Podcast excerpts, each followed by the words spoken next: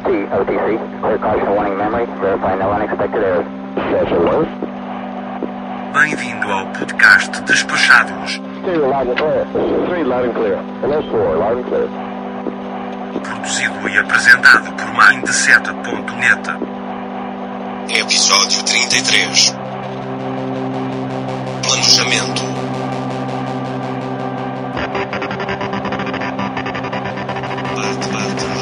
Parte,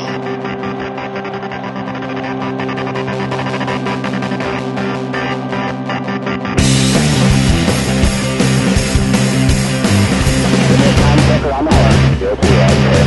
That's right, loud and clear. Stereo loud and clear. Three loud and clear. Hello, four loud and clear. Yeah, loud and clear. All right, got you all set. 30 seconds. Minute and a half. Com as participações de Leila Conche que ele fala assim, não, realmente, eu vejo aqui que você é turista, não faz sentido nenhum você ter, você ter um animal aqui. Ana Carla antes de emitir uma passagem aérea nacional, em quais sites, por exemplo, que você checa? Eu checo pelo menos cinco diferentes. E Leonardo Cassol Malandro contra malandro, né, tá anulado a malandragem. A companhia aérea é uma malandragem delas e também os passageiros têm a malandragem deles, eu não vou me meter nessa polêmica. apresentação Foca. Olá, caro Audio Spec! Eu sou o Foca e você está no Despachados, o maior e mais querido podcast sobre viagens da podosfera brasileira, quiçá mundial. Seja muito bem-vindo a mais um episódio de nossa jornada épica rumo ao desconhecido. E hoje o podcast Despachados volta à prancheta para planejar a viagem dos sonhos. Vamos atualizar nossas dicas de planejamento para você entrar em 2019 na boa, de cara pro gol, com as melhores dicas de uma galera que sabe muito do que está falando. Esse episódio é daqueles para ouvir com lápis e papel na mão para você não perder nenhuma de nossas prestigiosas recomendações. Voe, hospede-se, Desloque-se, assegure-se e comunique-se da forma mais perspicaz e sagaz possível, pois o podcast Despachados já está no ar. Agradecendo ao nosso patrono da categoria mítica, Rogério Miranda, Rogério Miranda, o próprio, e os padrinhos das categorias Topzera, Nilvan de Oliveira Júnior, Bruno de Souza, André Ladeira, Yuri Teles, Isnardo Villarroel, Rodrigo Casorlas, Ana Marques e Gabriel Barcelos. Visite nosso portal e saiba como receber até 3.600 reais em recompensas participando do nosso clube de padrinhos. Visite despachados.com.br barra apoio. E agora, vamos pro podcast.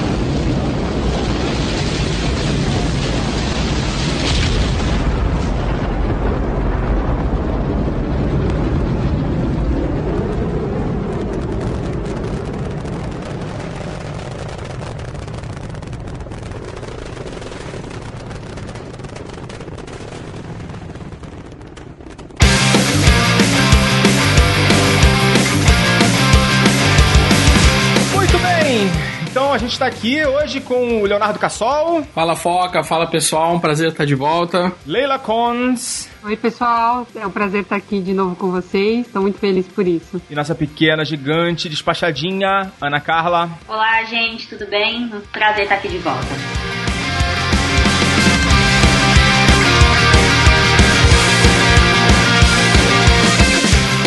Então, gente, hoje a gente vai atualizar o nosso episódio de planejamento que já tá bem datado lá que a gente fez em 2016. E agora a gente vai fazer um episódio explicando aí quais são as nossas estratégias para economizar muito em 2019. Então hoje a gente vai compartilhar com vocês quais têm sido as nossas estratégias e caminhos que a gente tem trilhado para resgatar prêmios de passagem, reservar passagem, comprar hospedagem, reservar veículos, enfim, toda a parte de planejamento a gente vai falar um pouquinho com vocês e vamos começar por onde começam todas as viagens internacionais, pelo menos, né? A parte da passagem aérea. Então, eu, assim, começar falando da minha prática atual, essas coisas estão sempre mudando, né? Bom, acho que vale a pena mencionar que continuo fiel ao Melhores Destinos, lá monitorando lá as as promoções de passagem sempre. Assim, acho que é a dica que para quem quer economizar continua válida, essa não mudou. Mas a gente eventualmente precisa procurar uma passagem que não está em promoção. E aí eu trouxe aqui algumas possibilidades, né,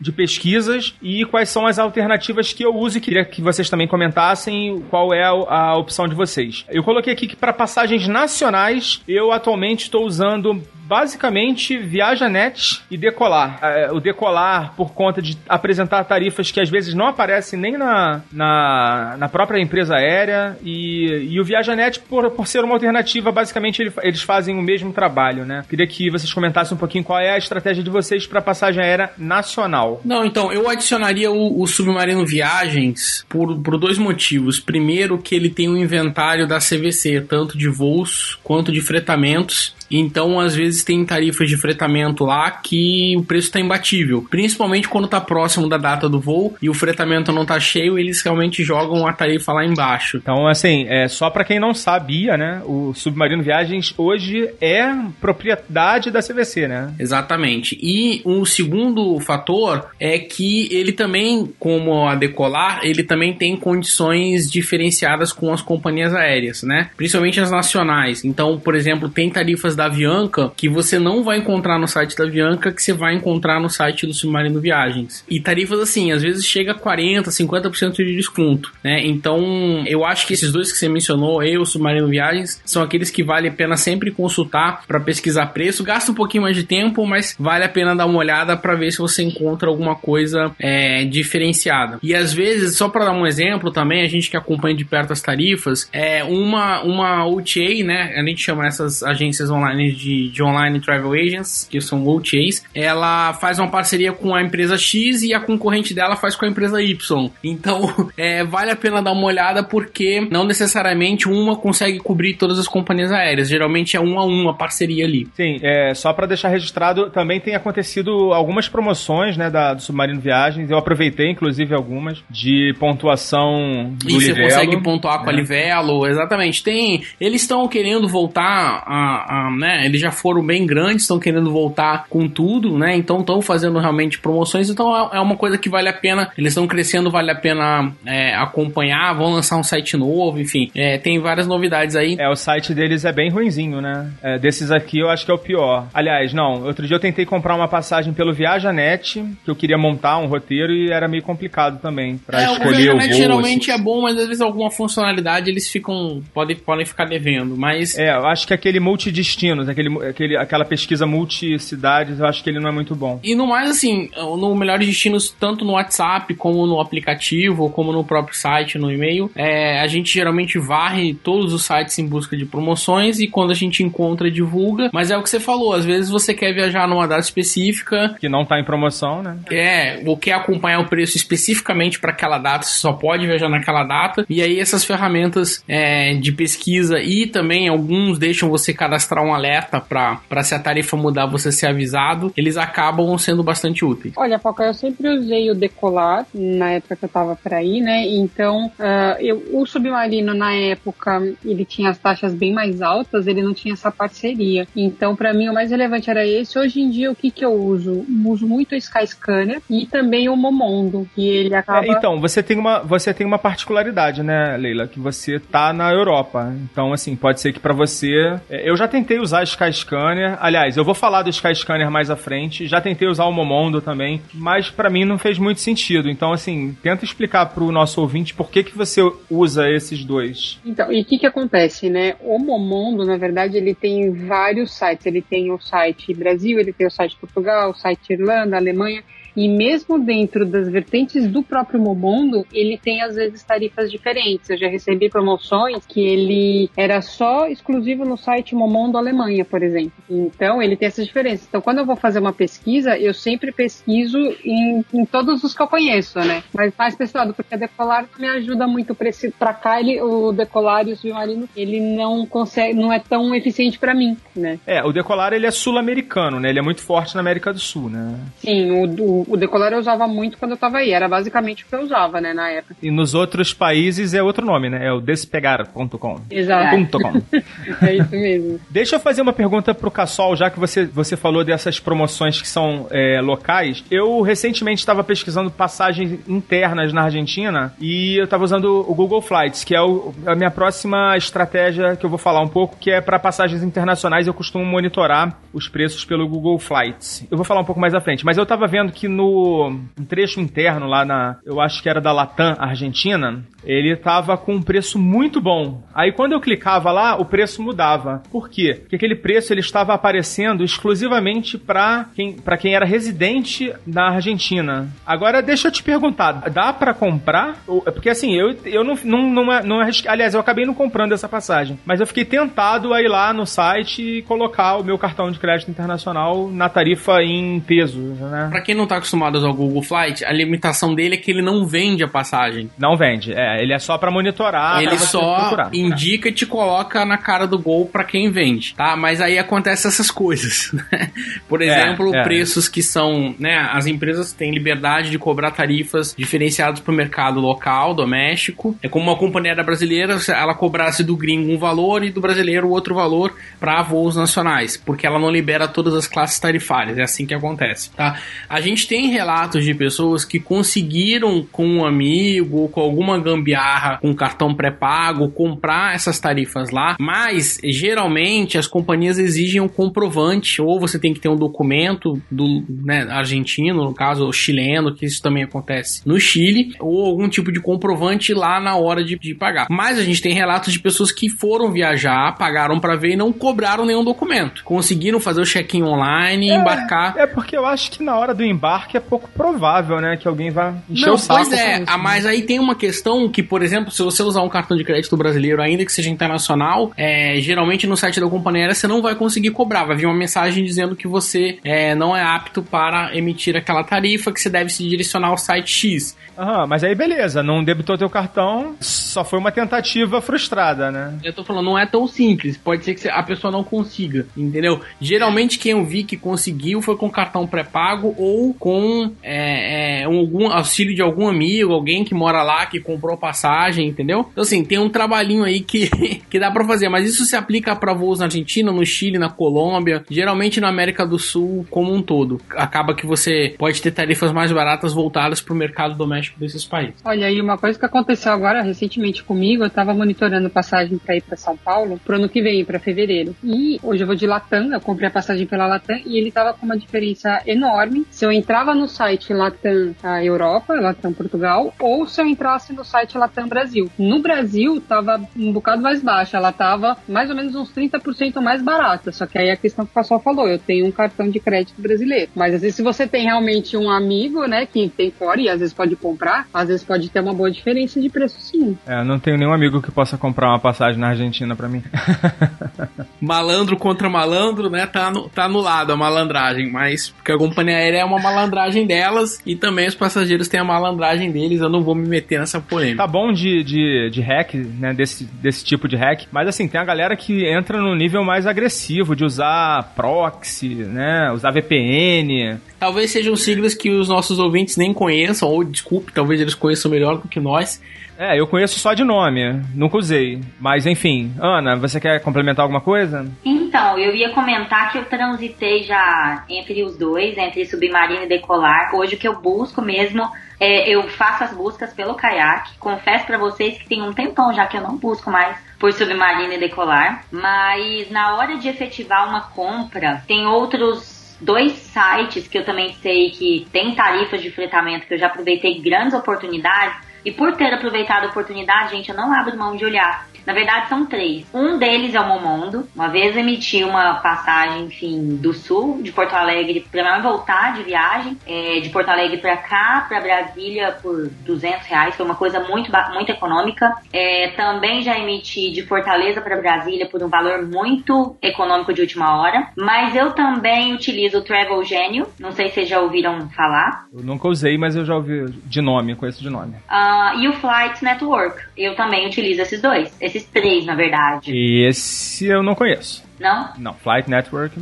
Foram referências, as pessoas comentam comigo e eu realmente já encontrei tarifas de fretamento interessantes por, por eles. E eu confesso para vocês que eu não sabia que já era possível encontrar. Qual que você citou, Cassol? No submarino? É, o submarino, na verdade, as tarifas de fretamento CVC, elas são exclusivas online do submarino. Mas não é só a CVC que faz fretamento no Brasil, né? Você tem outros tipos de fretamento. Então você consegue possivelmente encontrar em outros sites também. Eu fiquei, eu achei bem legal é, esse comentário, porque eu não sabia dessa oportunidade e eu já encontrei tarifas que eu tenho certeza que são tarifas de fretamento, porque uma ou duas passagens, por exemplo, um ou dois lugares que estão com 30, 40% de benefício comparado a outros. Esse ano mesmo eu emiti um aéreo para minha mãe, é, esse foi pelo Fly Network, o valor estava bem diferente comparado ao valor da companhia, só que eu só consegui emitir a passagem da minha mãe. E ela viajava com mais duas amigas. E eu tava comprando para três na mesma hora, só que eu juro, só tinha uma passagem. Então é um caso bem típico. É, é flynetwork.com? Eu tenho aqui na minha aba de. no meu computador, eu tenho todas elas listadas. E inclusive eu queria até perguntar se a gente cita sobre flynetwork.com. Depois eu vou ter que botar todos os links, né, no, no post do episódio. né? Eu te passo, te passo esses três. Vai mas- ficar recheado, né? Recheado.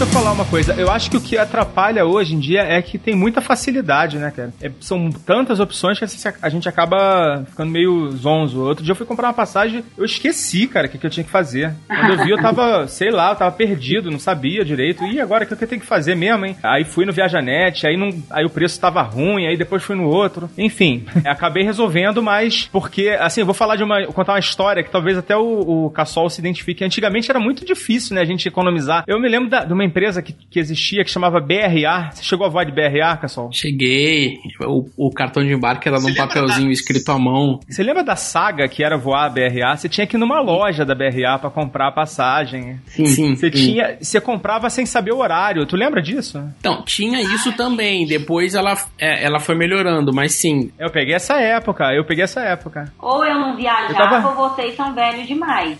Não faz tanto tempo assim, não.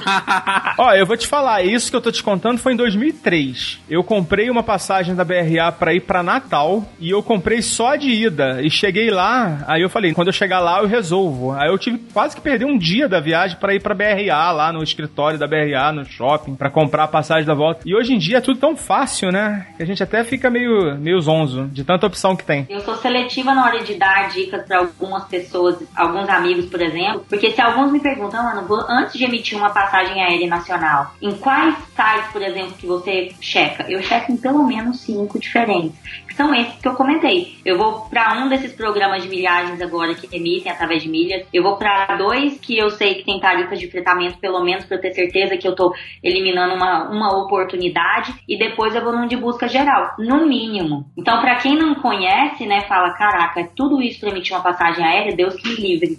Pois é, é, a gente tá falando aqui de um modo mais é, hardcore, né, de, de pesquisa, né? Travou. O usuário normal pode pesquisar aí no Viajanet, no Decolar, no Submarino, tá bom, né? Escolhe dois aí. Tá bom, tá bom. Dá uma olhadinha na, na, na empresa aérea pra ver se não tá diferente o preço e manda ver, né? Eu acho que agora, principalmente com essa notícia maravilhosa de ter oportunidades de fretamento no submarino, porque, gente, eu realmente estou enxergando oportunidades nesses voos, é, é, algumas, algumas vagas né, de fretamento. Então, já que o submarino envolve, maravilha, vai no submarino decolar. Mas, é, olha, eu vou te falar que eu nem tava ligado nessa questão de fretamento do submarino. Cassol, é, é, tem muita oferta de, de fretamento? Como é que é, mais ou menos, assim? Não me lembro de ter visto isso. Não, assim, muitas são pros destinos geralmente do Nordeste, Caldas Novas, não é fretamento, sei lá, não vai ter pro Rio Branco, né? Não vai ter. Então, assim, são destinos específicos. Geralmente é engessado, ou seja, você comprou a ida no fretamento, você tem que comprar a volta no fretamento, tá? E aí a permanência geralmente é de 5, 7, 10 dias, tá? E você tem que respeitar essa Duração, né? é, essa duração. E o que eu acho que tá tendo uma confusão é que tem uma tarifa que se chama tarifa operadora, que é para pacote de viagem. Que alguns sites de fora do Brasil, que foram citados, eles vendem indevidamente sem o hotel. Eles vendem sozinhos só a passagem, tá? E isso, assim, dá para aproveitar, mas tem um risco, porque as companhias aéreas fazem uma fiscalização e se elas pegarem, elas cancelam o bilhete. Então tem um risco do bilhete ser cancelado, tá? Você já viu isso acontecer? Você entra no, no Reclame Aqui e você vai ver que esse site de fora tem uma ficha corrida grande. É, reclamações, é. Então, abram vossos olhos. É, não, é, não é que não, não seja uma fé deles, porque na verdade eles estão vendendo uma tarifa que só poderia ser vendida junto com o hotel. Mas eles não sabem disso? Não, não sei te dizer. É muito complicado afirmar, né? É, eu, eu, que eu sei que isso acontece. E aí, muitas vezes você é, consegue embarcar normal, viaja a pessoa, tá? Não, mas tem vezes que o bilhete é cancelado e aí eles devolvem o dinheiro, mas aí quando você vai comprar já tá bem mais caro, né? Porque a tarifa aérea vai. Então você pegou Ah. aquela barganha maravilhosa, fantástica, incrível, só que aí ela não vale mais, você tem que correr atrás de outro bilhete se você precisar efetivamente viajar. Então tem esse risco Se tiver em cima. é, agora o problema é que é difícil você saber. É, nos sites nacionais não, porque a fiscalização é muito maior e, é, é, na verdade, pela lei brasileira, eles são obrigados a honrar a tarifa. Mas esse site de fora não. Já É, conto logo que esses que eu citei são de fora e que a oportunidade. Nossa, pior que é bem isso mesmo, Cassol. Já aconteceu. Agora minha ficha está caindo. Já aconteceu com, inclusive, um amigo meu que eu indiquei e ele comentou: falou, Nossa, simplesmente me mandaram um e-mail cancelando. Já aconteceu com você?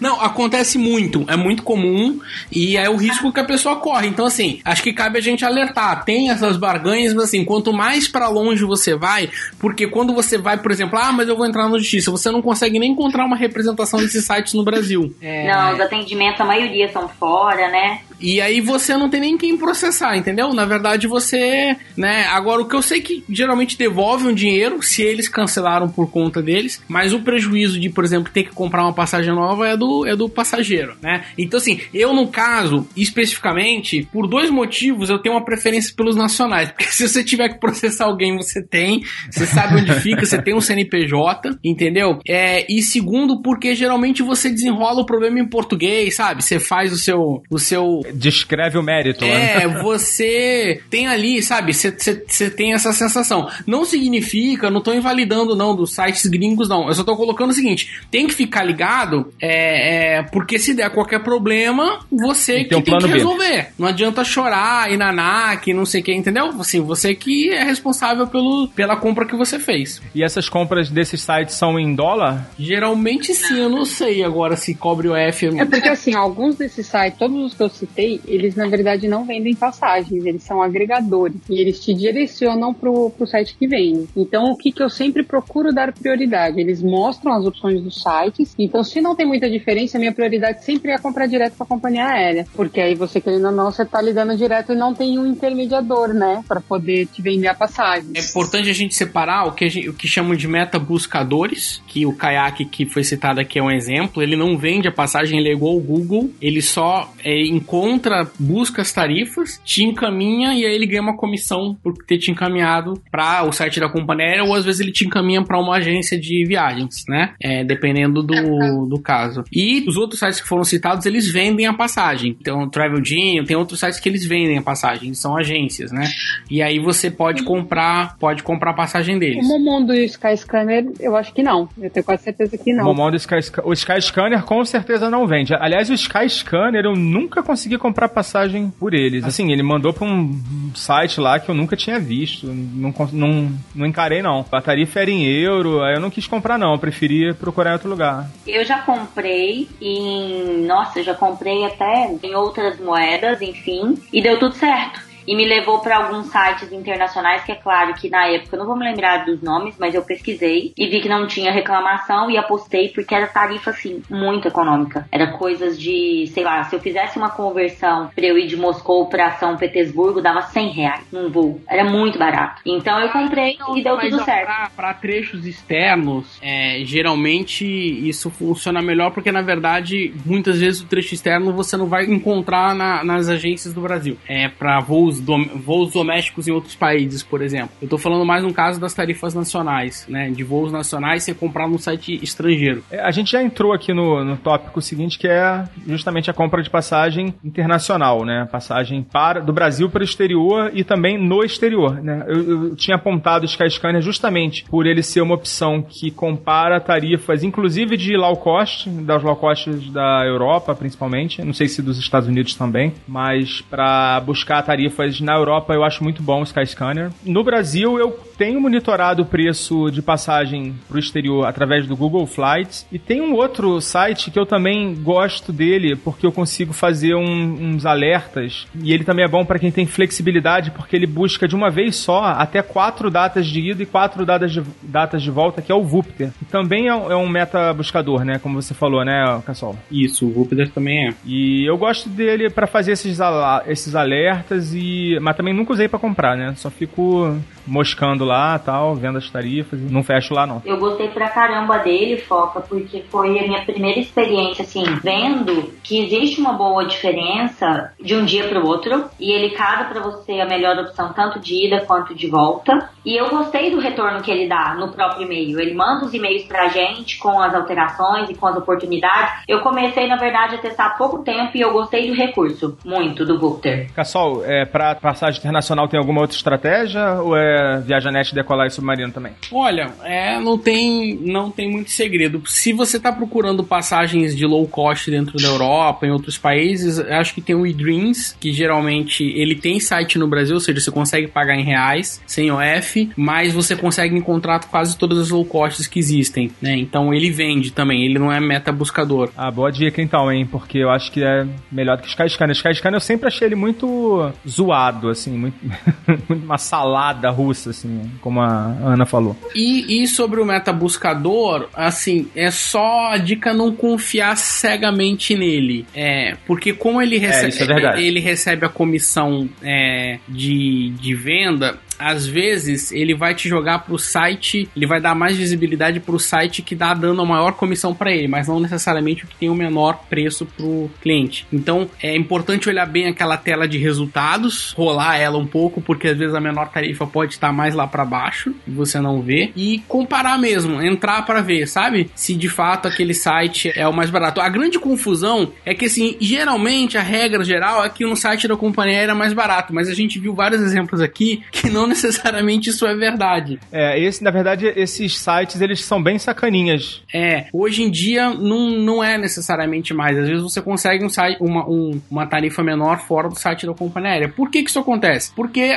as companhias aéreas, quando você compra pelo site delas, você já é um cliente delas. Elas sabem disso. Então, às vezes elas fazem uma promoção para roubar clientes de outras companhias na- nesses sites que fazem comparação de preço e ela não necessariamente reflete essa tarifa no site dela, tá? É por isso que, que às vezes acontece isso. É, isso vale pra tudo, né, Cassol? Vale pra hotel, vale pra carro. É, então infelizmente dá um pouco mais de trabalho, como a gente tá vendo. Eu, eu confesso assim, eu não abro 15, eu não tenho essa sagacidade toda de abrir. Eu já tenho assim, acho que cada um tem os seus favoritos, acaba entrando ali, né? A não ser que seja uma passagem que esteja muito, muito, muito cara, eu vou dar uma atenção maior, assim, aí entra, aí vira uma questão de nosso guerra, pega o caderno, abre a né? planilha e vamos lá, tá, tá, tá, tá, vamos procurar todas as opções que tem. É, mas se não for uma coisa assim muito cara, tal, eu já, eu já, já tenho meus, os meus favoritos, eu acabo comprando rápido, assim, não tenho muita paciência de ficar pesquisando não. Nosso tempo também vale dinheiro, né, Cassol? O tempo também vale dinheiro, essa Perder um dia pra economizar 10 reais, né? se chama custo de oportunidade na economia isso. companhias não estão inteligentes, porque nós não estamos mais fidelizados e elas tinham que adotar uma nova estratégia. Eu acho que hoje em dia realmente é raro um cliente que seja fiel à companhia aérea, né? Até porque as companhias aéreas, a não ser que seja um, um fator eh, meramente geográfico, né? Por exemplo, o cara mora em Campina Grande, deve ter duas empresas que operam lá, realmente ele não tem como não ser fiel a essas duas, né? Mas se o cara tem opção, dificilmente ele vai ser eh, fiel, até porque o serviço está muito, principalmente o doméstico, né? Tá muito padronizado, né? Sim. Eu ia fazer uma observação sobre o eDreams que o Cassol falou e aconteceu comigo, eu fui comprar uma passagem, eu fui nesse, no, no Skyscanner mesmo, no, no navegador, ele me deu um valor, aí eu fiz todo o procedimento no site do eDreams, ele me mostrou o valor que eu ia pagar, só que na hora que veio a cobrança pro meu e-mail, veio 100 euros a mais. Eu entrei em contato com eles, porque eu já fui tirando prova, né, eu já tô, né, já sei que essas coisas podem acontecer. Já tá mal, cascuda, né? é, eu fui, eu fui tirando print das telas, tudo, e no fim foi 100 euros a mais e eu entrei em contato com eles e eles falaram que o máximo que eles poderiam fazer era me cancelar a passagem se eu quisesse. Só que mesmo com 100 euros a mais ainda tava mais barato.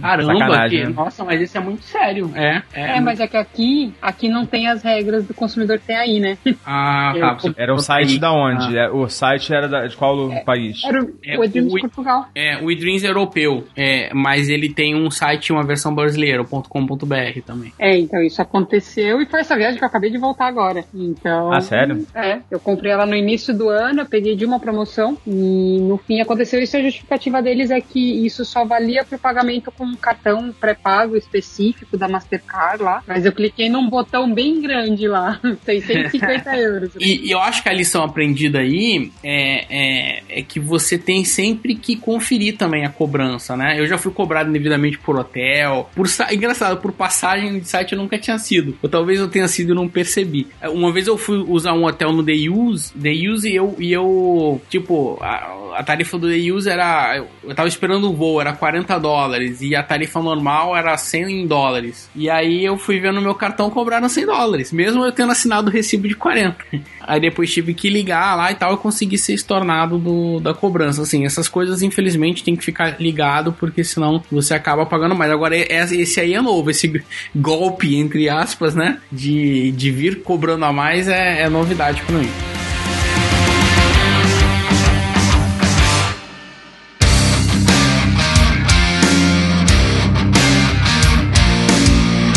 Bom, vamos avançar aqui no, no assunto das passagens. E falta um ponto só que, eu, que agora também é uma novidade em relação ao programa que a gente gravou lá em 2016. Só avisar que a gente deu uma dica em 2016 e que continua valendo, que é quanto mais você tiver flexibilidade, mais você vai conseguir economizar. Né? Isso continua valendo, mas coisas mudam, né? O mundo gira e a gente está atualizando aqui. E tem uma novidade grande em relação àquele episódio que simplesmente, se existia, era algo muito incipiente naquela época, que são as empresas de milhas, né? Que vendem passagem. Isso é provável que no futuro seja diferente, né? A gente vai ter que atualizar isso no futuro. Mas hoje é uma realidade. Existem os sites de. Como é que chama esses sites, Cassol? tipo Max Milhas. Então, são sites de, de negociação de, de passagens com milhas, né? Na, na verdade, não, É um balcão, balcão de milhas, Na né? verdade, eles são agências de viagem hoje, tá? É, porque quando eles não têm a tarifa, eles oferecem a tarifa da companhia aérea. Então, eles são agências de viagem que oferecem serviço, só que eles têm uma tarifa que não é uma tarifa, digamos, tradicional, comercializável, que é a tarifa, eles pegam as tarifas dos- das, das companhias aéreas em milhas, convertem isso para reais, e aí como é que eles fazem? Eles têm de um lado um comprador querendo vender a milha e do outro lado alguém querendo uma passagem. E aí quando essa passagem em milha ela fica mais barato do que a passagem que está sendo cobrada em reais, aí que esses sites se sobrepõem assim e acabam se, se, se destacando, é, especialmente em passagens nacionais, mas às vezes também em algumas passagens para os Estados Unidos, para a Europa, pode ser que eles tenham um preço interessante. Uma executiva, né? É, e isso se deve muito em função do modelo de tarifação aérea do Brasil hoje, que é, funciona da seguinte maneira, né? É, geralmente, o que sustenta a companhia aérea, o que dá lucro para ela, é o passageiro de negócio. E o passageiro de negócio, ele geralmente decide a viagem com três semanas a uma semana antes do, do, do dia, né? Como a companhia aérea sabe disso, o que, que ela vai fazendo com as tarifas? A partir de 30 dias antes do voo, ela vai subindo, né? A tarifa pode subir tanto porque o voo tá lotando, tá ficando mais cheio, mas ela pode subir tanto porque a companhia aérea tá tirando as tarifas mais baratas e passando a comercializar apenas tarifas mais caras. E aí, às vezes, para beneficiar o passageiro frequente, a companhia aérea oferece aquela tarifa barata que sobrou lá, que não tinha sido vendida, ela continua oferecendo ela com milhas. Então, o que, que esses sites fazem? Eles pegam essa tarifa com milhas, convertem isso para dinheiro e vendem pro, pro passageiro. Então, geralmente as companhias aéreas odeiam esses sites porque eles acabam tirando vendas que geralmente são vendas de valores mais altos das companhias aéreas. E,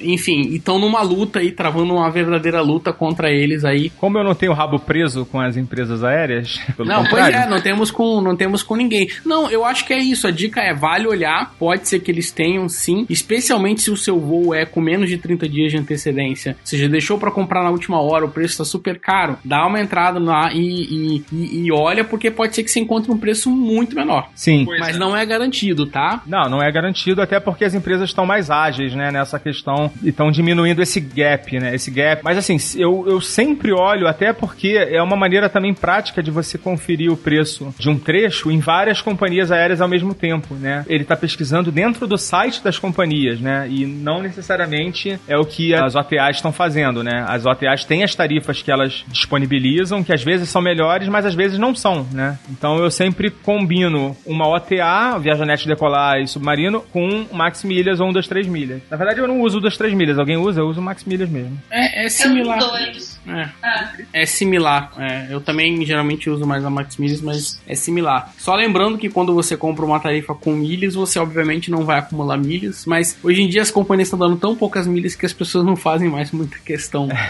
o menor veículo de acúmulo é- são as empresas aéreas, né? A não ser que o cara voe muito, né? E ter também em, em vista de que existem regras de cancelamento que podem ser tão restritivas ou mais restritivas do que a- as- o cancelamento de uma passagem ou mudança de uma passagem com paga em reais. Promocional, né? Exatamente, ou seja, é, tem o risco de você perder tudo que você pagou, dependendo da regra, então é bom se informar, tá? E em alguns casos também, quando você perde uma viagem de uma passagem com milha, perde tudo, não tem recuperação. E às vezes na tarifa paga também perde tudo, a tarifa em reais, mas às vezes ainda você consegue recuperar uma parte do que você pagou. Então também tem que ficar atento a isso, principalmente os atrasadinhos que, que costumam perder voo. É, quando estiver voando com a passagem com milhas, fiquem mais ligados, porque É, bota mais 40 minutos aí na, na conta. Exatamente, bota uma margem de segurança porque pode ser que você. Ou seja, a economia não é também de graça, né? Tem que, tem que ver direitinho o que, que você está comprando. Toda vez que você comprar alguma coisa que é diferente do usual, é importante entender o que você está comprando, quais são as regras daquela compra, para que você não fique depois com um problema na mão, né? Com relação à cotação de emitir passagens com pontos, teve uma coisa um site que eu descobri recentemente que faz a cotação. Eu já conhecia que é o Octus, só que ele consegue te dar a cotação de emissão de passagem por milha. Então ele compara todas as companhias que fazem aquele trecho. Não,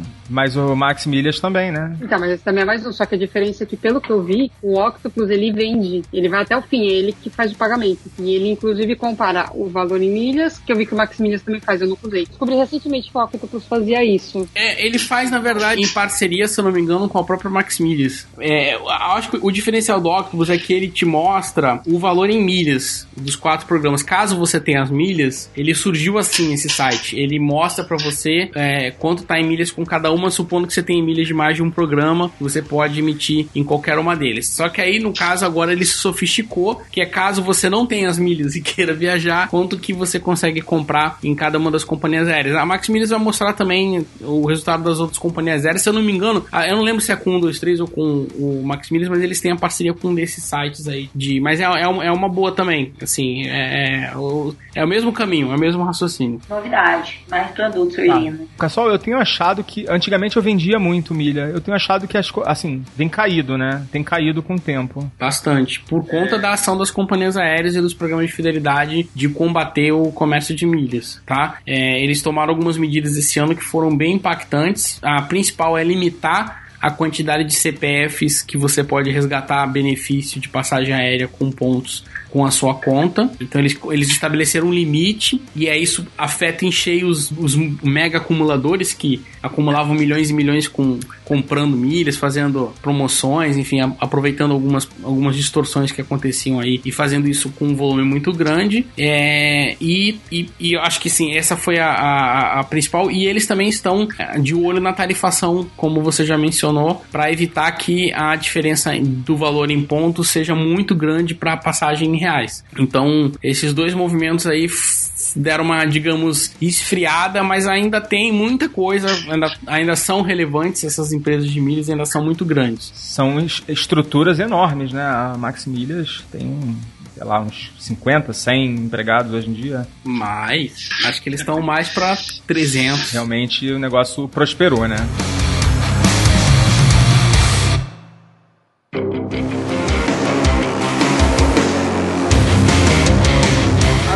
A gente vai falar um pouquinho de aluguel de carro e transporte. Eu não sei se vocês consideram muito essa possibilidade. Eu confesso que eu sou muito é, carro dependente, assim. Eu sempre que eu tenho oportunidade, eu alugo um carro. Eu não consigo ficar dependendo muito de transporte público. A não ser que realmente esteja dentro de uma cidade, enfim. Mas acabo caindo lá. E também essas coisas também, é, a estratégia para você alugar um carro barato, não sei se para vocês tem alguma novidade, mas eu continuo usando a Rental Car, que é um agregador, né, desses compara uma porrada de, de agências e traz o melhor preço. Vocês têm alguma estratégia diferente dessa? A minha não é diferente, é similar, justamente porque, para mim, não faz muita diferença. Não acho que existe uma grande diferença de serviços, sabe, agregados entre as empresas, principalmente falando do Brasil. Acho elas muito similares, gente. Teve uma época que, que uma ou outra tava. A Localiza tava quase me ganhando. Aí eu fiz uma pequena transição pra Movida, tive uma experiência um pouco melhor, me fidelizei um pouco, depois voltei. Eu fico indo e voltando, sabe? Então eu realmente me guio por preço. Não tenho muitas outras dicas para dar nesse quesito. É, na verdade, assim, eu tava me referindo mais a rental cars pra. Pra busca. Pra busca internacional. A minha estratégia pra nacional é ligar pro Samir. Ok. eu ligo pro Samir e ele reserva para mim. Carro aqui no Brasil, ele tem lá o sistema dele lá, não sei qual é, sistema de agência de viagem, né? E ele consegue sempre uma tarifa legal para mim. Vou recomendar aqui, vou recomendar o Samir aqui para quem vai alugar carro no Brasil. Então, eu acabo fazendo muito com a agência quando eu vou para fora, por comodidade, mas enfim, eu gosto de buscar. Ah, você faz ao contrário? É, não sei por quê. Não, é gozado, que eu acho que a Rental Cars ela funciona melhor para para tarifa no exterior. Mas ela já tá bem aqui, ela aparece todas as Cara, nacionais. Nunca usei, nunca usei. E olha que eu alugo carro de vez em quando, hein? Bem frequente. Parece, enfim, eu vou mais pelo preço mesmo, pelo preço comparado ao modelo do carro. Mas e... vê com, vê com o Samir, vai, vai por mim. Pode deixar. Não, porque eu não tô alugando muito, né? É, é, enfim, isso já tem um tempinho, porque eu faço poucas viagens, às vezes, dentro do Brasil, mas. Olha, o que eu já fiz, eu vou falar duas diferentes. Uma vez, Foca, eu, a gente foi para os Estados Unidos e o que, que a gente fez? A gente fez a cotação pela Rental Cars e sites equivalentes e também a gente descobriu que com o cartão de crédito, que o meu na época era do Itaú, a gente entrou em contato com eles, eles fizeram uma cotação e eles fizeram a reserva direta e saiu bem mais em conta do que se a gente fizesse pela Rental Cars e que já incluía aquele seguro completo, que é aquele que se acontecer qualquer coisa você não tinha nenhuma cobrança. Nunca vi isso. Da, da, da central do cartão fazer a reserva para você. Eu não, não conhecia. Eles fizeram. E na época a gente alugou o carro foi com a Rep. Isso é só para clientes então, top, platinum, black. Top.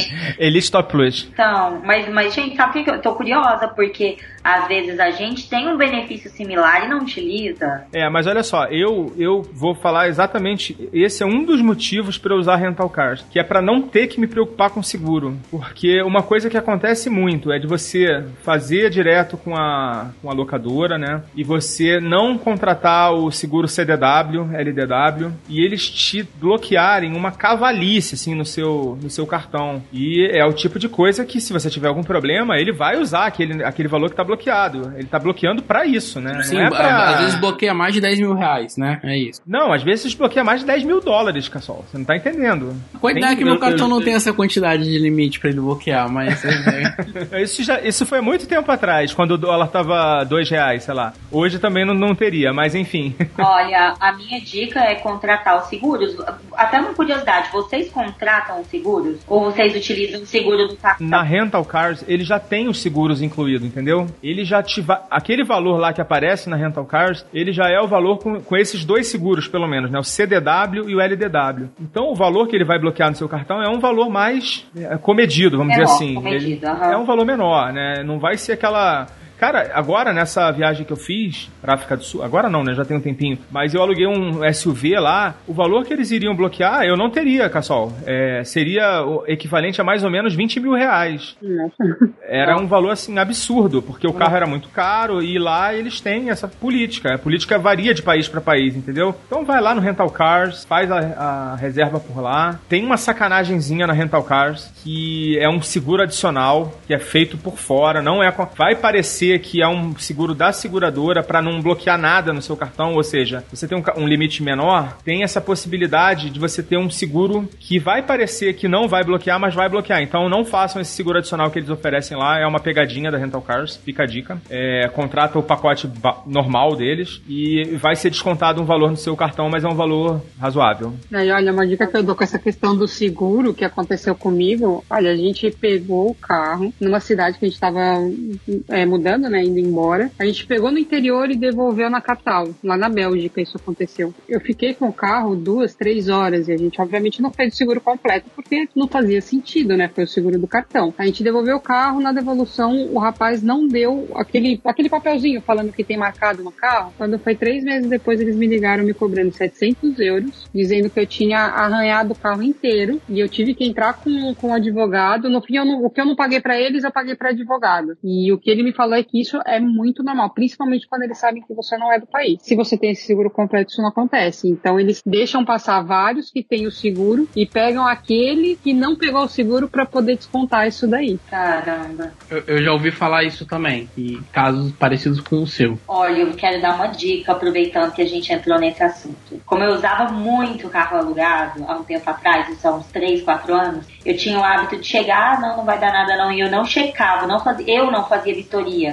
E duas vezes, coincidentemente, eu acho que eu já contei isso aqui em outra oportunidade, duas vezes, coincidentemente, não tinha o extintor na devolução. Só porque eu não chequei se eu peguei o carro com o extintor, então eu tinha que pagar o extintor na devolução. Gente, chequem os... Step é, triângulo. Triângulo, tudo isso. Comigo, ok, as duas vezes foi no extintor. Aí eu até me questionei, aí falei, será que estão roubando isso nos hotéis que eu deixo, porque eu também sempre deixo como manobrista? Fiquei na dúvida, mas nunca tive a resposta. Então façam o check-up antes. Talvez só eu que não faço, né? Mas é uma dica. Normalmente ele vem, eles agora, assim, pelo menos na movida e no localiza, eles vêm e dão uma volta com você no carro. Mas assim, realmente, é, lembrar de olhar o, o extintor, né? Porque às vezes fica dentro do carro, você não vai lá ver. Ver se não tem arranhado, ver se não tem amassado essas coisas é importante ver mesmo. É importante. Como eles perceberam que provavelmente eu não olhei, pode ter ser mais uma pegadinha, sei lá. Quando eu aluguei no Canadá o carro, eles não vão com você fazer a vistoria do carro. É, eles mandam você fazer sozinho. Aí eu fui e tinha um, um arranhado, mas era tipo assim, como se alguém tivesse raspado com a chave assim várias vezes. Aí eu falei, eu voltei lá para falar, ó, tem um arranhado no, no carro. Aí o cara, foi engraçado, eu, lem, eu lembro disso porque ele, o cara falou assim, é maior do que uma bola de golfe? Aí eu falei, não, não é maior que uma bola de golfe. Ele, então não tem problema. É, a referência deles é o tamanho de uma bola de golfe. Se for maior que isso, você pode ter problema. Pelo menos na Alamo, tá?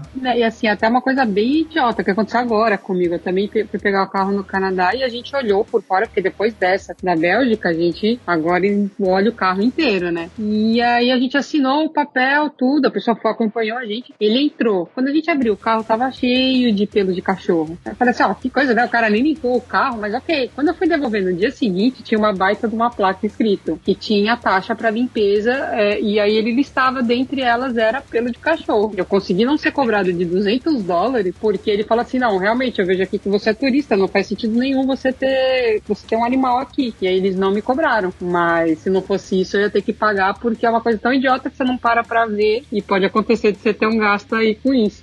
O foco, eu acho que tem que ter um programa só para aluguel de carro, hein, pelas aventuras que estão comentando. É, a, inclusive a Leila tem uma, né, Leila? Qual delas? Dessa, dessa última viagem agora, né? A tua saga lá na, é, nas cataratas. É, então. Mas vamos, é, vamos então. deixar essa pro episódio de, de, aluguel de carro. Tá bom. Eu vou aproveitar aqui. O Cassol não é muito dado, né? Aluguel de carro, né? Não, eu sou. eu, eu vou no Uber. O site que eu uso chama uber.com. eu, cara, eu aluguei carro duas vezes na minha vida por obrigação. Eu tenho odeio, eu tenho preguiça, não gosto de dirigir. É, ainda mais quando eu tô de férias. Mas, assim, reconheço que em alguns lugares não tem como. Você precisa alugar um carro. Mas é muito mais de estilo de viagem mesmo. Eu acabo. É, viagem por interior, né? De país, tipo a França. É, não, às vezes o é viagem de carro, exatamente e tal. Aí, aí geralmente eu viajo com alguém que aluga o carro e eu pago a minha parte. Tô migrando do seu time, Cassol. Tô migrando. Eu tenho uma preguiça, sabe, de tudo isso, assim. Não, o, realmente o Uber, ele já deu uma, uma pequena revolucionada, deve ter diminuído muito o aluguel de carro no mundo inteiro, né? Por exemplo, Orlando era um destino que você praticamente não era possível, né? Você não, não alugar um carro, porque tudo lá é muito longe, o serviço de transporte é uma merda, e hoje é absolutamente normal as pessoas irem pra lá e, ficar de Uber, né? Inclusive hoje mesmo, num grupo que eu participo lá no grupo do Passaporte Orlando, tava rolando uma discussão, um cara fez uma comparação de preço, a comparação dele tava muito forçada, pró Uber, né? Depois a gente pegou lá os furos da, da comparação dele, mas assim, é pau a pau em termos de, de custo, né? Com certeza é uma questão muito de escolha, né? Agora, a comodidade de você ter o carro à sua disposição é algo que tem um tempo de viagem também que você vai perder esperando o Uber. Eventualmente você pode esperar dois minutos, eventualmente você pode esperar 25 minutos. É, especialmente nos Estados Unidos, onde geralmente não pagam pra estacionar o carro, né? Nas lojas lá, você vai comprar Sim. e aí você pode deixar as compras no porta-mala. Tem a sua utilidade, eu não sou contra, não. Eu tô dizendo, é muito mais meu estilo, eu tenho preguiça. Só se for inevitável, aí eu, eu alugo, assim, mas foram duas ocasiões na minha vida. Então, ó, Cassol, anota aí que eu vou te dar uma dica, então, já que você não gosta de, de alugar carro. É, tem um site que eu já falei aqui, eu não sei se você lembra de eu ter falado dele, chama Rome to Rio. É, escreve Home 2 Rio. Você conhece? Lembro. Tu lembra dessa dica? É, lembro, lembro sim. Lembro. Então, esse site, eu continuo achando ele fantástico. Ele tá muito melhor do que, tá- do que ele era antes. Ele tem mais integração com serviços diversos em vários lugares do mundo. Serviços de ônibus, que a gente acaba falando muito pouco de ônibus, né? Mas o, o ônibus, ele é uma alternativa válida em vários lugares, né? Para viagens que não são tão longas, eventualmente até alguma, alguma um pouquinho mais longa. Ferry boat, trem, avião, low cost, ele compara absolutamente tudo. Aquele serviço de carona, BlaBlaCar, Uber, aluguel de carro, ele compara absolutamente tudo que pode existir de opção entre um ponto A e um ponto B. Isso seja de uma cidade para outra, de um país para outro, de um continente para outro. Então, assim, eu continuo recomendando muito. Inclusive, tô falando assim tão apaixonadamente, acho que eles poderiam, inclusive, se, se tocar e botar uma grana aqui no, no Despachados. Foca, sabe o que eu acho Tô comovido rico? com a sua emoção, Foca. É. Chegou a escorrer uma lágrima aqui no cantinho do olho. Eu acho super rico porque eles também contabilizam, ah, comparando entre as três alternativas, né? Pelo menos era- eu usei há muito tempo atrás, mas assim, ele compara ah, entre ônibus, trem, eh, voos e tal, mas ele coloca também o tempo que você vai gastar ali no aeroporto. Então, às vezes, ok, Bem lembrado. não é? Eu achei. Gente, quando eu descobri isso, falei, pera, isso é demais. Se você, por exemplo, pra, pra pegar um trem, a gente não gasta, não gasta nem tempo. Você não tem que chegar com um X antecedência. Você só não pode chegar depois que o Depois, trem né? partir. É. Mas você quer chegar no último minuto? Beleza, você chega. No aeroporto, não, tem toda aquela programação. Ah, tem aeroportos internacionais fora na Europa que te exigem que você chegue com três horas de antecedência. Então, é interessante Los que o- Angeles. que Los Angeles é assim, né? Acho que tem algum lugar na Europa que eu também já vi. Ah, eu já perdi uma hora na fila do raio-x em Amsterdã. Foi tenso. já passei por uns lugares também. Ó, eu, mas também o dia que eu cheguei, eu fui pra Europa, eu cheguei em, em Frankfurt e logo depois eu, eu fui pra Bélgica, bem no dia do ataque terrorista na Bélgica. Então, foi o dia que eu cheguei em Amsterdã. Tá, não, Amsterdã não, em Frankfurt. Então tava muito tenso, estavam revistando tudo, tudo, tudo. Então a gente perdeu muito tempo também. Mas eu acho muito legal que esse aplicativo mostre isso. Antes de descobrir ele, eu acho que foi você que me apresentou um tempo atrás, eu vi aqui, não sei. Eu usava na Europa o Go Euro, que é muito similar. Só que eu acho que ele só funciona por lá, pela Europa. É, o Rome to Rio ele funciona absolutamente no mundo inteiro. Lógico que assim, em alguns lugares as estimativas de preço, de tempo de deslocamento vão, vão ser melhores. Por exemplo, eu estava pesquisando aqui uma viagem pelo Cone Sul, né? Uruguai, Argentina, e tem aquele, aquelas travessias, né? Aqueles serviços de travessia. Então ali ele consegue calcular bem o tempo que leva na travessia, mas a tarifa varia muito dependendo da, da antecedência do comprar pelo site, comprar na hora. Então ali já não, não era tão preciso. Mas ele consegue fazer essas duas, essas duas estimativas muito boas mesmo, de fato, de tempo de deslocamento, né? Porque ele, por exemplo, se você botar, você vai de Barcelona para Frankfurt, ele vai comparar o tempo do deslocamento do centro de Barcelona até o centro de Frankfurt. E ele considera o deslocamento até o aeroporto, o tempo de embarque, para comparar, por exemplo, com o ônibus. E aí muitas vezes você vê que o tempo que você acha que você vai ganhar no avião vai se perder nesse monte de, de translados e check-ins e check-outs, né, que você vai ter. Então fica, fica a dica aí. Essa dica vale Fica- ouro, hein? Não, essa dica é perfeita para um programa de planejamento, porque é um segredinho para quem tá afim de planejar sua própria viagem. Eu curti também, super. E assim, é impressionante como é pouco falado. Eu ainda vejo muita gente, converso com as pessoas, né? A gente tá mergulhado, né, no mundo das viagens no Instagram, converso com um monte de gente lá e pouca gente conhece. Deixa eu comentar outra coisa. Não foi pelo Rome to Rio aí, mas foi pelo Go Euro, que tem a mesma pegada, mas isso lá pela Europa. Isso foi antes, eu acredito, do, de- desse site. Enfim, o Rome to Rio tá tão legal. É, mas eu fui motivada a fazer um- uma viagem, é uma viagem que eu não imaginava. Eu imaginava que ia chegar em Frankfurt, é, eu precisava ir para Amsterdã, era meu destino final, mas eu peguei uma super promoção do Melhor Destinos por 34 mil milhas. Eu fui para Frankfurt e voltei, então foi bem econômico. Eu aproveitei, só que o meu destino de interesse era Amsterdã. Então eu fui para Amsterdã de ônibus, gente. Foi uma viagem super tranquila, fui descansando e relaxando dentro do ônibus e paguei assim um valor irrisório. Eu me lembro que foi um valor de mais ou menos uns 15 dólares pelo. Até hoje eu me lembro o nome da, da empresa, chama Flixbus. E foi excelente, mas foi tipo um, um- algo que eu descobri pesquisando. Eu tô fazendo exatamente essa busca aqui no Rome to Rio, Amsterdã, Frankfurt, é, e aí tem opção de trem, ônibus, tem duas empresas, carro compartilhado, carro mais trem, voo, tem voo também, e aí, e assim, é legal que ele vai te sugerir o que ele considera a melhor alternativa. Por exemplo, de trem dá 3 horas e 50, né, ele botou em trem primeiro, mas de ônibus, você vê aqui, ó, de trem a, a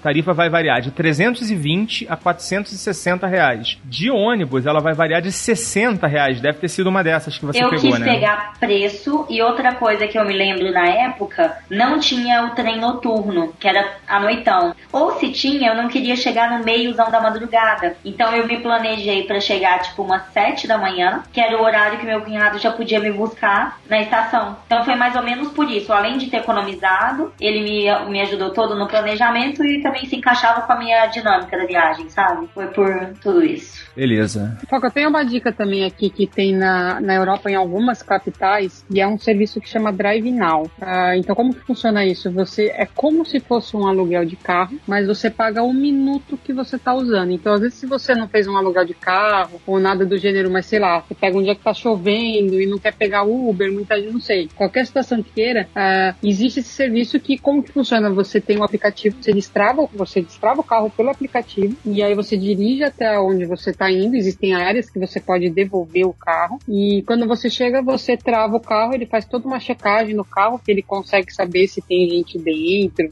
se você deixou coisa dentro, ele consegue fazer uma série de, de validações e aí ele encerra a viagem e aí ele te cobra no cartão. Não funciona só com cartas da, da Europa, porque o meu marido ele tem a carta brasileira e ele foi aceito e ele tem o cadastro normal. Então, às vezes, dependendo da situação, pode ser um serviço que é, que é interessante. Só tem que fazer o cadastro com um pouquinho de antecedência, porque pode demorar até 48 horas, se eu não me engano, para eles liberarem, validar o seu documento. Qual é o site, a empresa? Chama Drive Now. Drive Now. Não conhecia. E você pode ir de uma cidade para outra? Não. Aí é para você andar dentro da própria cidade, né? Então, por exemplo, aqui, aqui em Lisboa eu nem tenho mais carro quando eu preciso eu uso o Drive Now. Mas, por exemplo, ele tem pacotes que você paga, um exemplo, 30 euros, que foi um que eu vi recentemente. 30 euros você pode usar o carro por 3 horas. Então, você quer viajar para, você quer visitar alguma cidade que está aqui próximo e que é mais fácil do que você ir por outros transportes, você pode fazer esse pacote das 3 horas, você vai, via, vai, volta, ele tem um limite de quilômetros, que é, sei lá, acho que 200 ou 300 quilômetros. Você vai, volta e devolve na área de devolução. Entendi. Pô, legal, bacana mesmo. Mas assim, eu acho que esse aí tá mais ligado à mobilidade urbana, né? É sim, mas é que, é que às vezes você não aluga e deu, putz, Comprei um monte de sacola, tô com um monte de sacola. Às vezes pode, pode ajudar. ajuda Corre bastante. pra isso. É. E também, agora você não tem carro, mas você tem um outro transporte, né, que a gente não falou ainda. Fala rapidinho, né? É o seu motorhome, né? É, ele não é tão simples, principalmente para andar pelo centro de Lisboa, né? Que são aquelas ruazinhas estreitinhas. Então, ah, hoje, quando eu preciso me deslocar pelo centro, eu acabo usando bastante o Drive Now. É, eu ainda não tive a oportunidade de viajar, de fazer uma viagem pra passear, né, por aí, pegar a estrada com o motorhome, mas eu já tô com a dica aqui do, do Motorhome Trips. A gente fez um episódio sobre motorhome e, inclusive, eles foram parceiros nesse episódio. Eu fiz alguns testes, comparei preço de locadoras com a tarifa deles e muitas vezes a tarifa deles é melhor, então recomendo também pra quem quiser. A gente já teve algumas pessoas que fizeram aluguel de motorhome depois do, do, do episódio, depois que a gente lançou o episódio, e deram ok pro serviço da Motorhome Trips, então tô recomendando na confiança mesmo sem ter usado. Esse episódio falei assim, poxa, pode ser legal. Aí eu comecei a conversar com meu marido, ele foi é, pensando mais na ideia e vendo. Foi influência minha? Uma das, né? A gente já tem a questão do nomadismo É. e juntou com isso. E a gente achou, achou bem interessante. Eu fiz uma viagem bem curtinha aqui dentro de Portugal mesmo. E foi bem tranquilo. Agora, no- gostei bastante. No próximo fim de semana, nós estamos, passou. No fim de semana agora, nós estamos entregando um apartamento pra ficar só nela. só Que lindo! Ah, é? Já é, já é nesse final de semana? Já esse fim de semana. No domingo a gente já não tá mais aqui. tá aqui na casa. Caramba, gente, que medo. Porque, porque Lisboa ainda preciso ficar um pouco por causa do trabalho, mas a gente vai ficar só na. Aqui chama autocaravana, né? A gente vai ficar só na autocaravana. Autocaravana. Será que existe um dicionário português-português? Deveria ter, viu? que é tudo diferente, né, Deveria cara? ter. Impressionante. Leila, eu ia dizer pra compartilhar tudo com a gente, por favor, pelo Instagram. Por gentileza, mostra como é que vai ser essa experiência. Eu vou colocar lá no roteiro de viagem, porque eu até eu acho que eu comentei com Foca, né? Na última vez a gente. Aí é erro de principiante, né? A gente colocou a geladeira pra ir pra energia elétrica, então a gente ficou sem energia, porque a gente ligou, tinha que ser no gás e a gente colocou na energia elétrica. Foi até quando a gente gravou. Ainda faz parte, né? Quando a gente gravou o episódio do Cruzeiro, eu tava sem, eu tava no escuro, porque a gente não tinha energia elétrica lá. Caramba. É, é bom que erre, é bom que erre assim, controlado, né? No ambiente controlado. Já pensou errar no inverno alemão, né? É, e não dá. Bom, esse, esse episódio tá ficando bem comprido. A gente vai dar um tempinho agora. A gente ainda tem que falar de hospedagem e de alguns outros pontos da viagem. E a gente volta pro próximo episódio na parte 2. Por enquanto é isso. Foca na viagem. Tchau!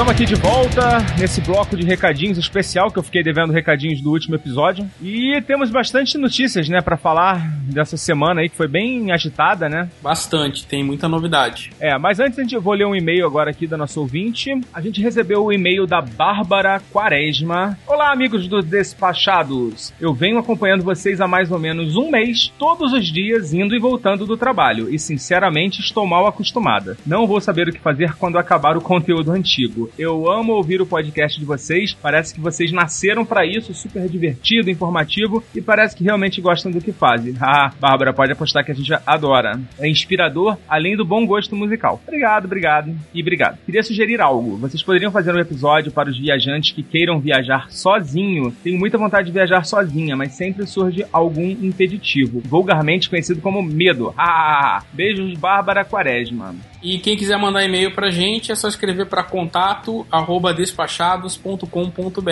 É isso aí, Cassol. E respondendo a Bárbara, a gente já tem um episódio gravado, episódio 16, que é especificamente para mulheres que tenham esse desejo de viajar sozinhas. A gente conta a história de várias mulheres que fazem, têm o hábito de viajar sozinhas. E tá lá, é o episódio 16. Elas vão sozinhas, já tem um tempinho que a gente gravou, mas fica aí para você assistir. Você ainda não deve ter chegado, você falou que tá assistindo os antigos, ainda não deve ter chegado nos no 16. Mas quando você chegar, tem muita dica lá para quem tem vontade de viajar sozinho. A maioria das dicas são mais voltadas para o público feminino, mas valem para qualquer pessoa, tá? Então, muito obrigado aí, Bárbara, pela sua mensagem. Um beijo. Isso aí, estamos esperando sua mensagem aqui. E chega de papo, temos assuntos urgentes, né, Cassol? É isso aí. Essa semana a gente teve a crise da Avianca Brasil, né? O sequestro de aeronaves pela justiça. É uma tremenda surpresa, né, cara? Eu achava que a Avianca era a empresa mais sólida entre as operadoras brasileiras. É, mas não era não. E... Acho que eu tava mal informado, né?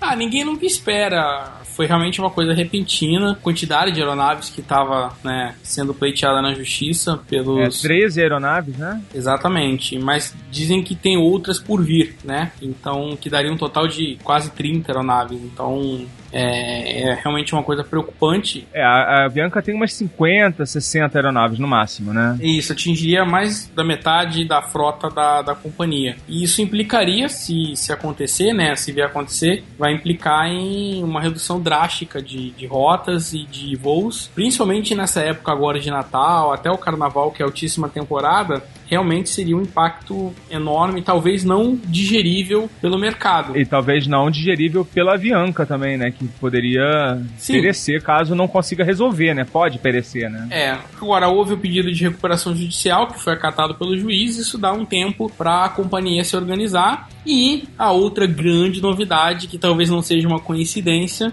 que foi a, a, a, publicação de uma medida provisória pelo governo é, a, liberando o limite de capital estrangeiro é, nas companhias aéreas sediadas no Brasil. O que, que isso significa? Até então, o Código Brasileiro de Aeronáutica ele estipulava que para uma companhia operar no Brasil, ela só poderia ter no máximo 20% do seu capital. Composição de capital. Composição de capital, obrigado. Pertencente a grupos estrangeiros. E 80% deveria ser de capital nacional, de um brasileiro. E isso, agora com essa medida provisória, que ainda precisa ser referendada pelo Congresso, mas ela já entrou em validade no, no momento da publicação no Diário Oficial, a medida já tem validade, esse limite de 20% caiu e hoje, se alguma companhia aérea estrangeira quiser comprar uma companhia aérea nacional, ou se uma companhia aérea internacional quiser criar uma companhia aérea no Brasil, é permitido, tá valendo. Então a gente pode é, esperar aí por novidades, é, seja de aquisições, fusões, ou até de uma vinda de uma companhia aérea estrangeira para o Brasil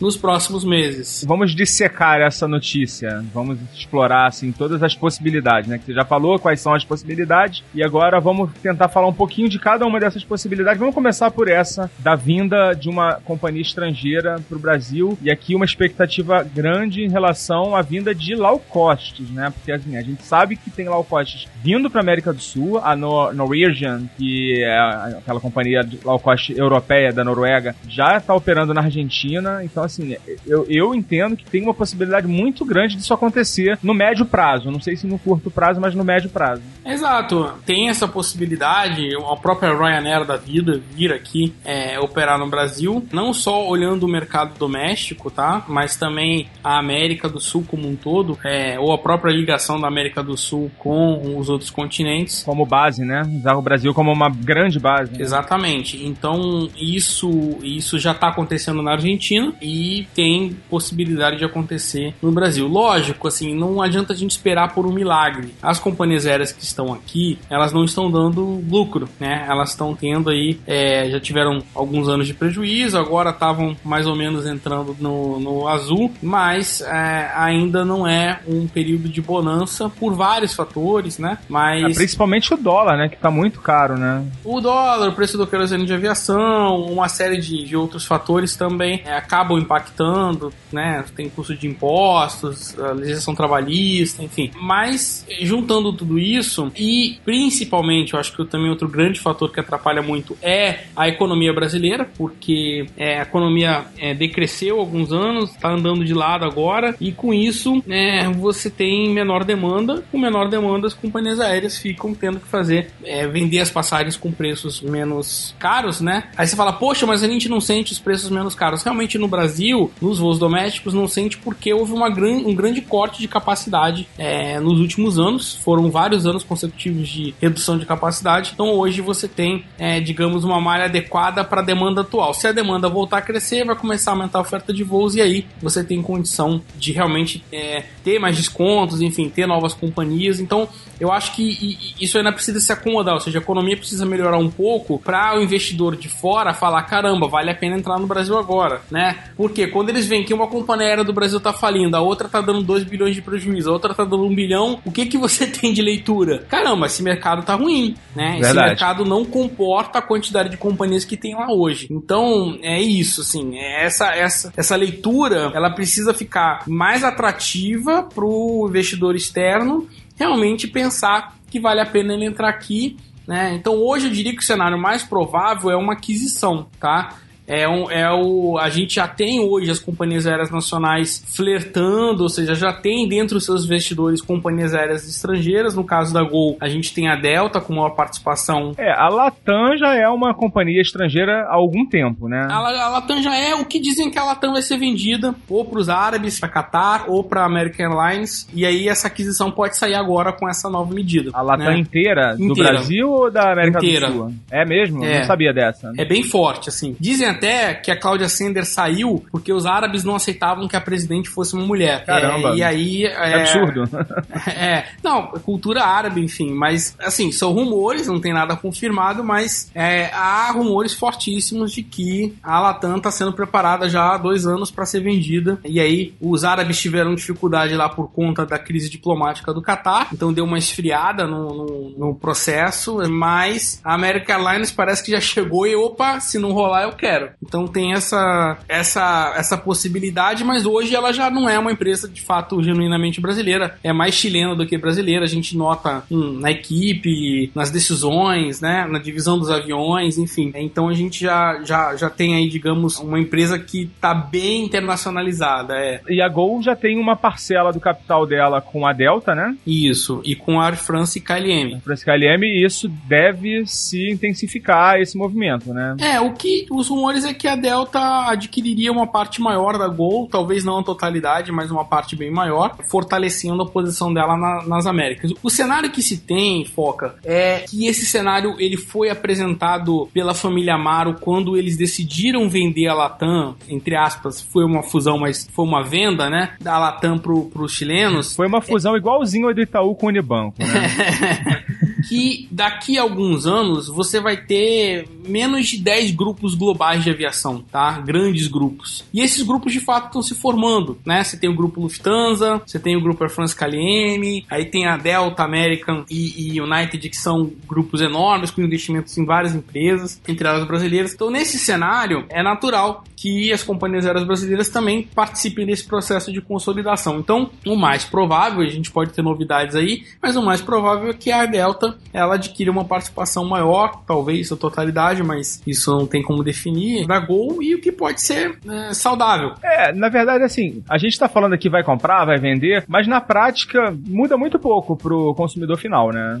É, assim, pode ter mudança sim, porque aí vira uma competição global, né? E aí quando você é uma subsidiária de uma empresa é, estrangeira, a gente viu isso com a Latam. É, não necessariamente as decisões partem para uma coisa exatamente pensada para o seu mercado, mas sim para um mercado mais global, né? E, e às vezes a gente não entende, não aceita. Então hoje a Latam está muito próxima de ser uma low cost, né? Ela cobra pela marcação de assento, ela cobra pela bagagem. Essa semana começou a cobrar até pela bagagem para a Europa. Então ela vende passagens para a Europa hoje sem bagagem. Você tem que pagar pela bagagem nas tarifas mais baratas. Você tem a- no- nos voos nacionais eles, eles não dão nem mais a, a refrigerante, nada, é, é tudo pago.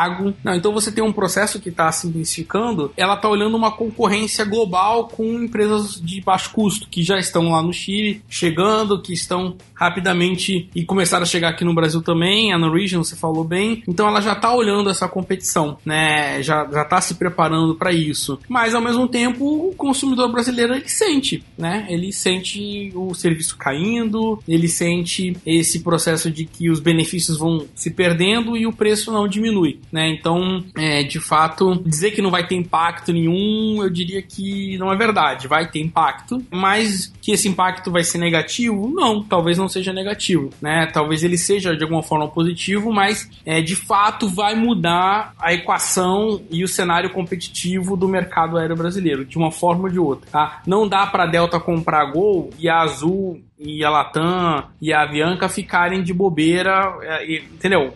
Então a tendência é cada um se mexer. E aí, avançando um pouco, a Azul, ela, ela já tem uma participação é, da United, ela tinha também de, uma, de, uma- de um grupo chinês que vendeu essa participação para fundos de investimento. É, então hoje é só United, basicamente, de companhia aérea. E uma tendência natural seria a United arrematar uma parte ou na totalidade a Azul. Tá? É, e hoje ainda teve um rumor aí, né, que a Azul poderia fazer uma oferta pela Avianca, né?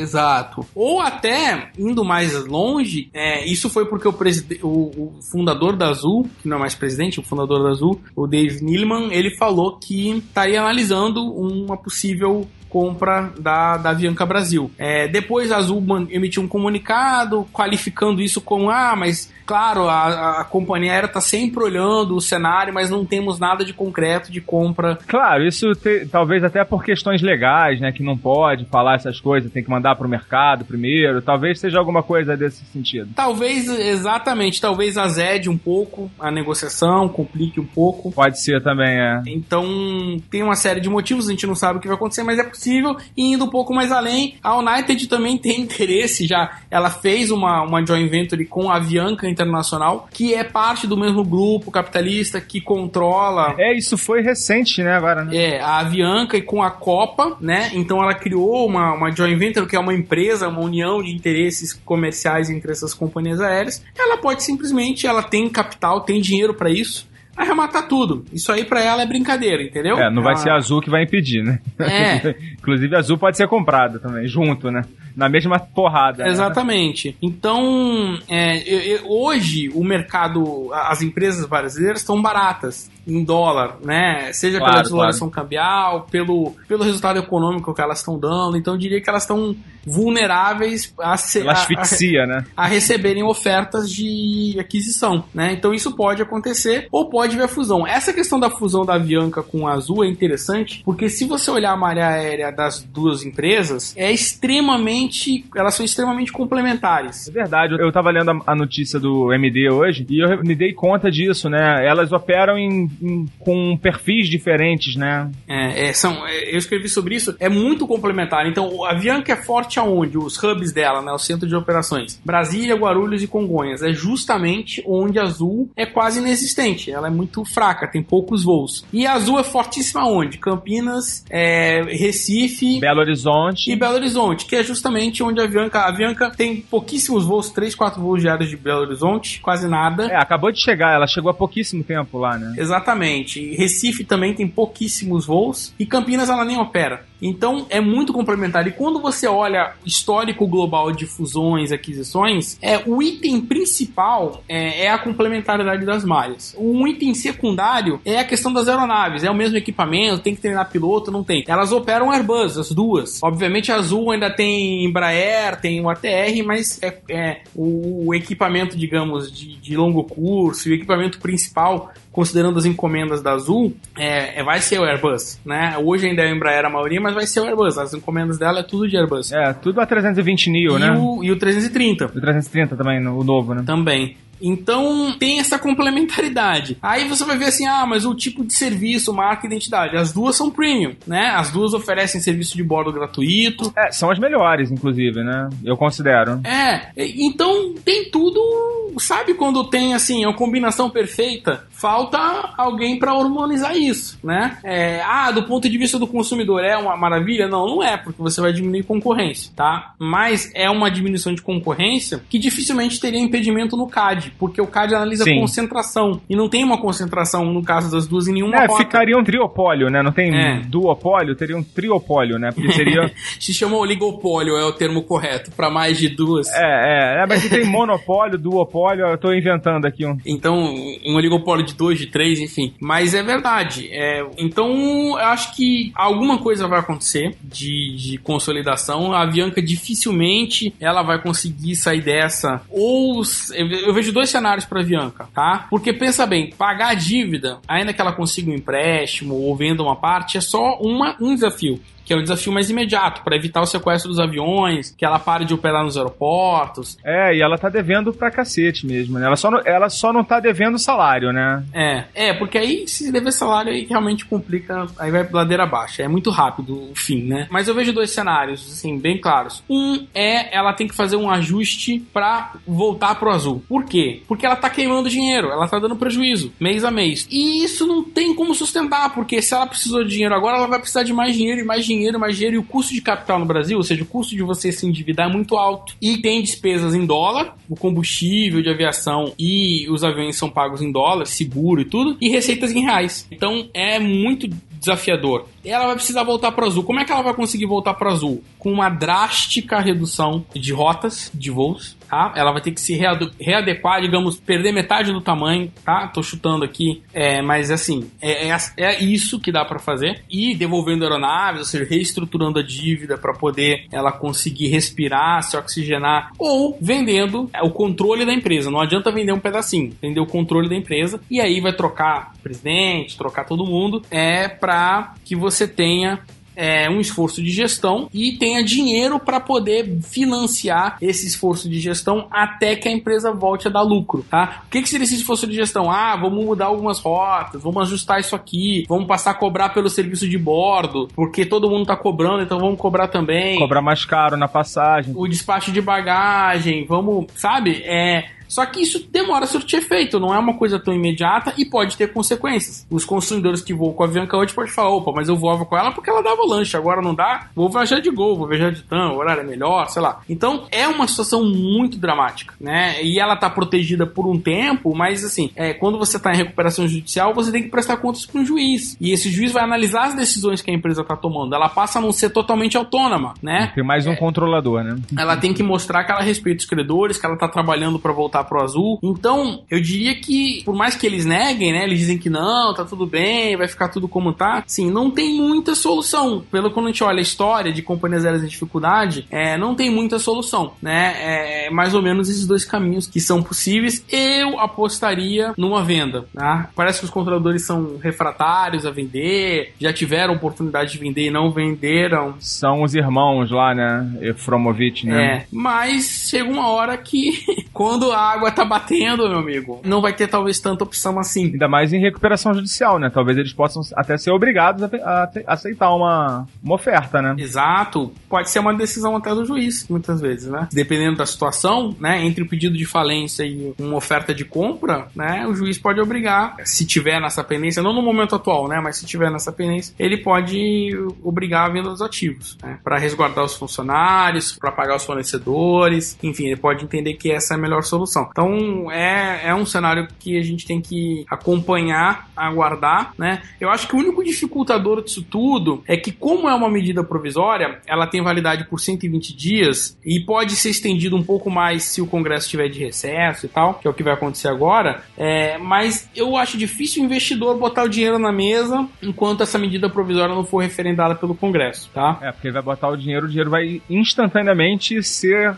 desaparecer, né? É. Que vai e aí credores, depois a lei muda, então tem que tem que ter, vai ter algum condicionante aí. Pro- Provavelmente também 120 dias é o prazo mínimo aí para você ter os processos de due diligence lá de, de auditoria, de acompanhamento quando você tem uma, uma aquisição nesse sentido, tá? Sim, É, sim, sim. Então também teria um prazo aí para não é uma coisa tão imediata, mas a da Avianca é urgente porque a companhia aérea tá no vinagre, né? Ela tá, ela tá realmente numa situação complicada, ganhou um fôlego agora, mas há, por exemplo, uma discussão jurídica de que a- as aeronaves não entram na recuperação judicial, ou seja, elas podem ser sequestradas, elas podem ser impedidas de voar. É porque é um leasing, né? mas o juiz jogou tudo dentro. Só que já estão questionando a decisão do juiz no Superior Tribunal. E aí, é, o mercado acredita que vai sair uma decisão que vai tirar as aeronaves. E aí, tirando as aeronaves, se a Avianca não pagar, ela perde as- a parte das aeronaves que estão sendo lá questionadas o não pagamento do leasing. Né? É um cenário provável que aconteça. Então, na verdade, assim, ela tá ela tá passando por um momento muito complicado, mas tem solução.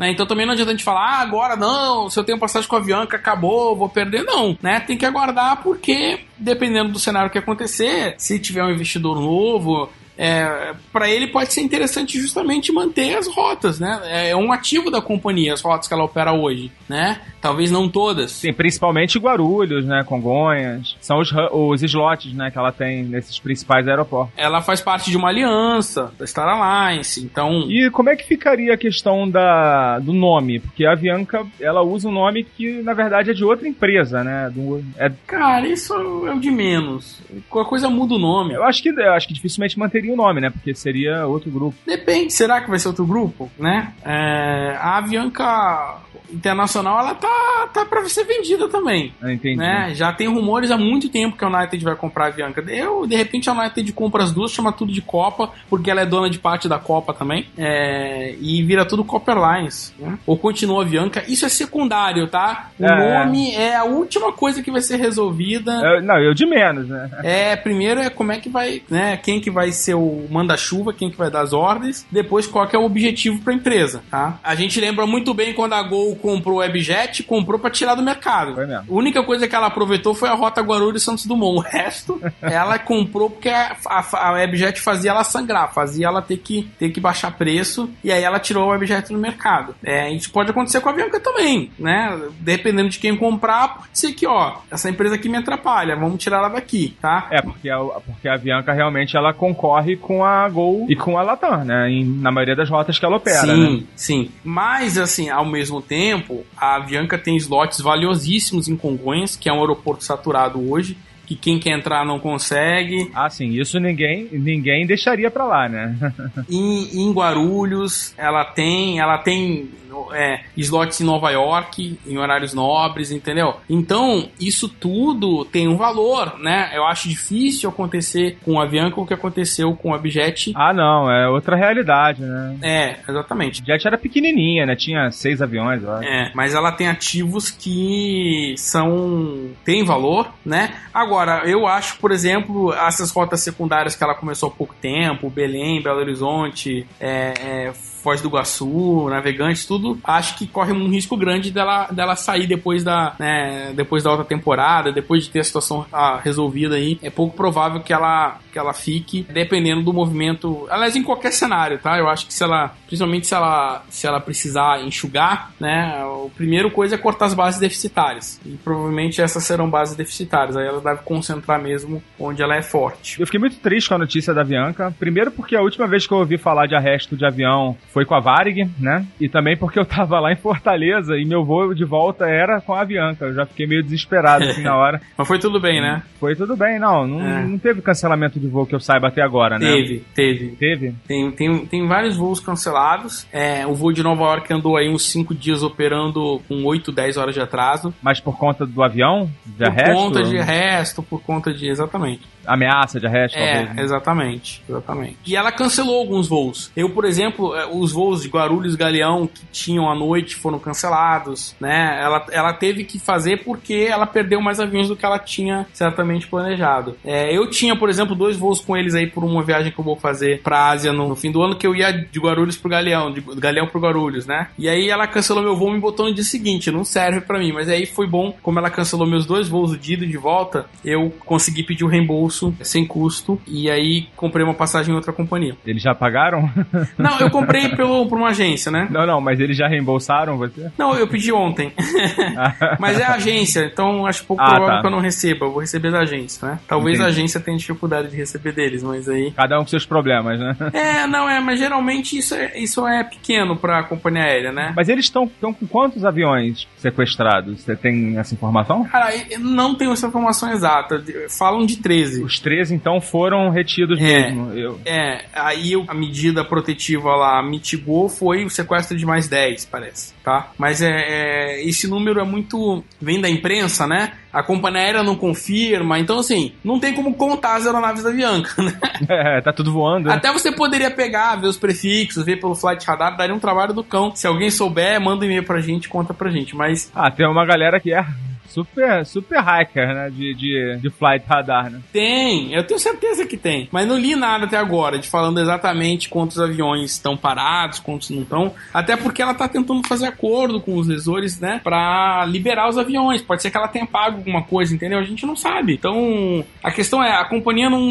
Dificilmente ela vai ser transparente agora no que ela tá fazendo, quem ela tá pagando, quem ela não tá. E eles já tinham dito que não iam pedir recuperação judicial, dois dias depois estavam pedindo. É, então, sabe, é, não dá pra acreditar em tudo que tá ali e não dá pra também ficar julgando o que, que vai acontecer sem fundamento, né? Tem que aguardar, tem uma alta temporada no meio, acho que dificilmente ela vai fazer é, o que ela fez foi reduzir capacidade em rotas que ela tem uma grande frequência de voos e a partir daí é, tem que esperar ver como é que vai ser esse desdobramento porque ela ainda aguenta, eu diria até janeiro ali, o fim da outra temporada, ela aguenta do jeito que tá, né? Se não tiver nenhuma grande novidade. Dificilmente o judiciário vai sair de, de recesso, dificilmente eu acho que vão caçar lá o, a decisão do juiz, reformar a decisão do juiz, tirando as aeronaves ali, talvez isso vai ficar pro ano que vem, né? Entendi. Bom, é, a gente já falou bastante aqui, né? Vamos esperar aí que esse ano de 2019 seja melhor para as empresas aéreas, né? Porque foi um ano muito difícil. Né? E para os passageiros, viu? Foi o ano mais difícil. É, e para os passageiros, e principalmente para os passageiros, só notícia ruim, né? Pedrada, só porrada, só aumento de tarifa, o bagagem começou a cobrar, tá cobrando, custando o dobro, sabe? Estão cobrando pelo assento, estão cobrando pela comida, estão cobrando. Tá, tá muito ruim, né? É só notícia ruim praticamente esse ano, tirando rotas novas que surgiram. É, é programa de fidelidade também, só notícia ruim, mudanças ruins. Então, para todo mundo, assim, estamos precisando de dias melhores na aviação brasileira, porque é, foi um ano muito sofrido para quem viaja, para quem ama viajar. Foi um ano muito sofrido, muito difícil. Tá brabo. é isso aí. Então a gente vai ficando por aqui. A gente volta na semana que vem com a parte 2 desse episódio do planejamento. Por enquanto é isso aí. Dá tchau pra galera, Cassol. É isso aí, galera. Um abraço, até mais e foca na viagem. Tchau!